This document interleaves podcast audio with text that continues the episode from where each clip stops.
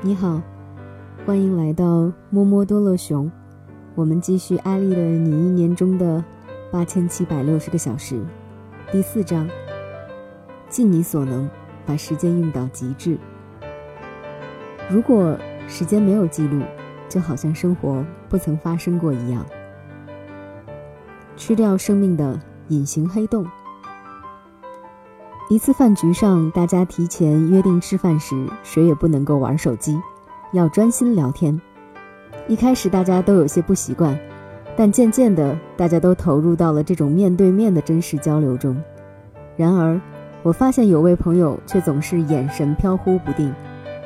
每次我和他对视，没几秒钟他就移开视线，我不禁揣度：难道是我魅力太大了吗？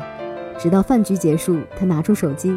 好像握住了灵魂一样，整个人才恢复了生气。我才知道他原来是有严重的手机依赖症，一旦离开手机就会手足无措。手机其实是智能手机改变了我们的生活。二零零七年，乔布斯说 iPhone 将重新定义手机时，他可能没想到，iPhone 也重新定义了我们的注意力。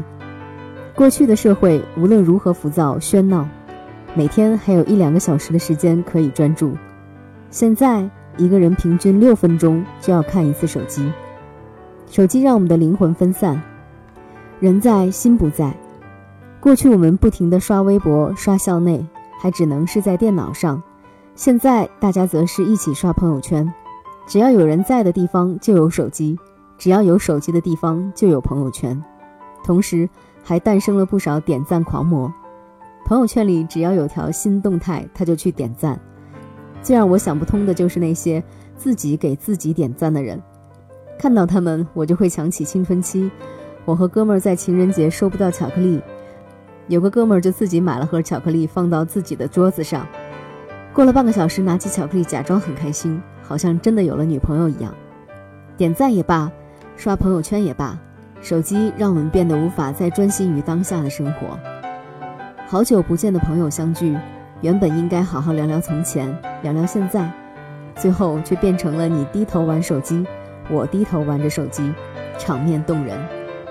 出去享受一顿美食，菜端上来，原本应该用味觉视觉去体验它的色香味，现在却变成了大家先拿出来手机，从不同角度为饭菜拍写真，然后发到朋友圈，一边吃饭一边等别人点赞。因此，有段子写道：“天将降大任于斯人也，必先卸其 QQ，删其微信，封其微博，收其电脑，夺其手机，摔其 iPad，断其 WiFi，剪其网线，使其百无聊赖，然后静坐喝茶，思过锻炼，读书弹琴练字，明智开悟精进，而后必成大器也。”前一阵，美国大学的一项研究表明，人们有一种新的现代病——多屏幕症候群。人们总是习惯开着电视，同时开着电脑，还玩着手机，以为这样可以同步进行多项工作，让生活更高效。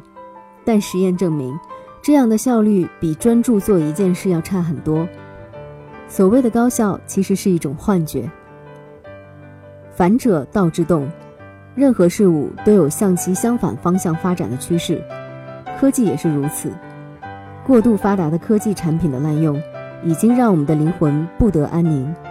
一个人最幸福的时刻，就是全心全意的时候，去做一件事，去爱一个人，都需要专注。三心二意带来的是我们内心的焦躁和不安。作为一个著名的反手机斗士，我其实也是一个重度手机依赖症患者。有一段时间。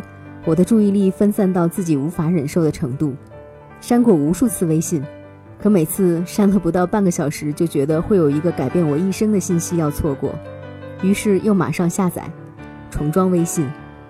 最后想来想去，一个折中的办法就是关闭了朋友圈，瞬间感觉世界清静了。可怕的是，虽然我的大脑知道关闭了朋友圈，我嘴上说不想看，但我的身体却是诚实的。朋友圈功能关闭后，原有的位置变成了扫一扫。有好几次，我拿着手机看时间时，神奇的一幕发生了：我的大拇指不由自主地碰到了微信，点开了我的选项，自动点击了原来是朋友圈，现在是扫一扫的地方。除了手机等 SNS 工具，还有很多其他小事也在偷吃着我们的时间。早上毫无意义的赖床，明明八点已经醒了，却硬要在床上赖到九点钟再起床，白白浪费掉一个小时。本来只打算和朋友聊天两个小时，不知不觉聊了四个小时，到最后两个人无话可说。可碍于情面，也很少有人先开口说：“我们今天就到这儿吧。”明知道没有自己特别想看的电视节目，还不停地换台，最后不是百无聊赖的看广告，就是躺在床上拿着遥控器发呆。有时候我觉得，人生就是要有一些可以浪费的时间，可浪费也要浪费的有意义，浪费在自己喜欢的事情上，比如看一部经典的电影，打上一个小时的羽毛球，对着阳光发一会儿呆。我曾经对自己的时间分配做过统计，二零一四年的三百六十五天，八千七百六十个小时里，我毫无意义的浪费了七百七十五小时，约等于三十二点二九天，相当于一个月的时间，我都浪费在了刷微博、刷朋友圈这些百无聊赖的事情上，这些时间都够我去南极旅行一次了。像我这样把时间精确到半小时的人，都会在一年中浪费一个月。那些没有做过时间管理和统计的人，很难意识到时间溜走了。就像那首歌里唱的：“时间都去哪儿了？还没好好感受年轻就老了。生儿养女一辈子，满脑子都是孩子哭了笑了。时间去哪儿了？还没有好好看看你，眼睛就花了。柴米油盐半辈子，转眼就只剩下满脸的皱纹了。”需要专注工作时，我通常会把手机调到静音状态，并且放得离自己远远的，然后坐在电脑前，在不连接网络的情况下备课、阅读、写作。在清晨最高效的时候，几小时就可以完成一天中最重要的工作。当我全情投入时，完全感觉不到时光的流逝，而高效完成工作带来的成就感，则会让人一整天都神清气爽。获得拥有自控力的满足感。其实，真正不用担心在这几个小时里会有改变人一生的电话打来。通常，除了父母和幺零零八六之外，很少有人那么主动的联系你。曾经有一段时间，我很不喜欢打扫自己的房间，工作忙的时候尤其如此，到处堆着没来得及洗的衣服，床上、书桌上是没读完的书。而我突然想读哪一本时，要花很多时间从那小山一样的书堆里去找，还有一些似乎有用，却很长时间用不到的东西，令本来不小的房间显得十分局促。后来读过日本杂物管理咨询师山下英子的书之后，我很赞同他说的断舍离这种生活态度：断等于不买、不收取不需要的东西，舍。处理掉堆放在家里没用的东西，离等于舍弃对物质的迷恋，让自己身处宽敞、舒适、自由自在的空间。我开始整理房间，重新审视自己与物品的关系，把那些不需要、不合适、不舒服的东西替换为需要、合适、舒服的东西。生活的空间简单了，工作效率也更高了，省下了很多整理和找东西的时间。